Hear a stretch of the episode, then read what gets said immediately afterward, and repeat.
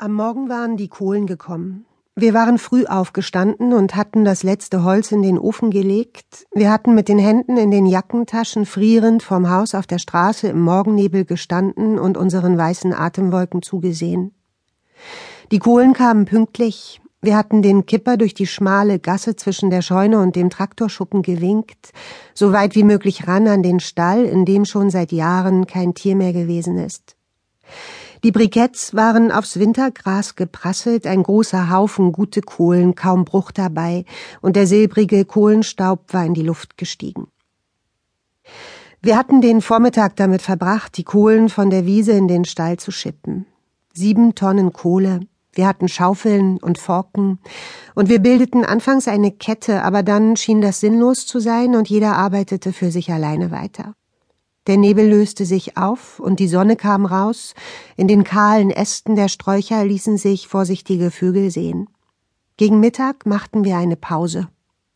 Wir kochten Kaffee und setzten uns auf die Schwelle der Stalltür, die von den Schritten der Leute, die vor Jahrzehnten nach ihren Tieren gesehen hatten, ganz abgetreten war. Wir tranken den Kaffee und sprachen darüber, wie lange dieser Vorrat an Kohlen reichen würde. Sieben Tonnen. Sieben Winter? Wir sagten, kommt auf den Winter an, und wir erinnerten uns an den letzten, der unwirklich kalt und lange gewesen war, ein Eiswinter mit Schnee bis in den Mai hinein. Wir verglichen den jetzigen mit den vergangenen Wintern und wir sprachen über mögliche Anzeichen. Die Borke der Bäume war in diesem Jahr besonders dick und es hatte mehr Nüsse gegeben als in den Jahren zuvor. Wir sagten, vielleicht würde dieser Winter noch kälter werden als der letzte. Aber mit diesem Vorrat an Kohlen konnte uns nichts passieren. Mit sieben Tonnen Kohlen im Stall waren wir in Sicherheit. Wir hatten den Kaffee ausgetrunken und den Kaffeesatz ins Gras geschüttet. Wir saßen noch einen Moment auf der Schwelle. Die Arbeit war fast getan, es lagen nicht mehr viele Kohlen draußen, nur noch ein Halbkreis, wie ein Wall um uns herum.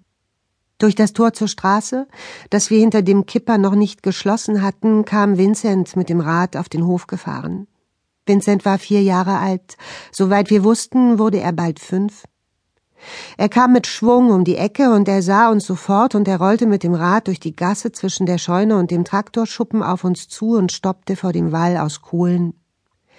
Er hatte eine grüne Jacke an und einen ordentlich geknoteten Schal, er trug eine Mütze und er hatte keine Rotznase. Er blieb auf dem Rad sitzen und stützte sich mit verschränkten Armen auf den Lenker, als wäre er nicht vier, sondern fünfzehn Jahre alt. Er sah uns an und sagte, was macht ihr? Selbstverständlich. Er sagte das sehr selbstverständlich, und wir sagten, wir warten schon auf dich. Wir schippen Kohlen, du kannst uns helfen.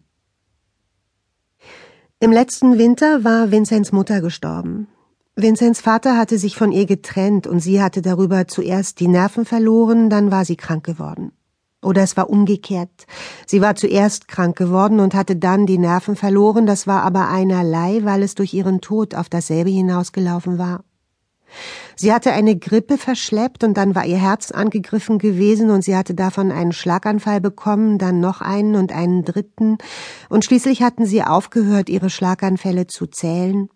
Sie hatte drei Monate im Krankenhaus gelegen, am Ende war sie blind, konnte nicht mehr sprechen und nur noch den linken Fuß bewegen. Die Ärzte hatten ihre Gehirnströme gemessen und waren der Meinung gewesen, sie wäre auf eine geheimnisvolle Weise immer noch da, und sie nannten diesen Zustand das in sich selber eingeschlossen sein. Vincents Mutter hatte sich in sich selber eingeschlossen, als Vincent vier Jahre alt gewesen war. Wir saßen in der winterlichen Mittagssonne mit den leeren Kaffeetassen vor dem Wall aus Kohlen. Uns war warm von der Arbeit, wir waren wach.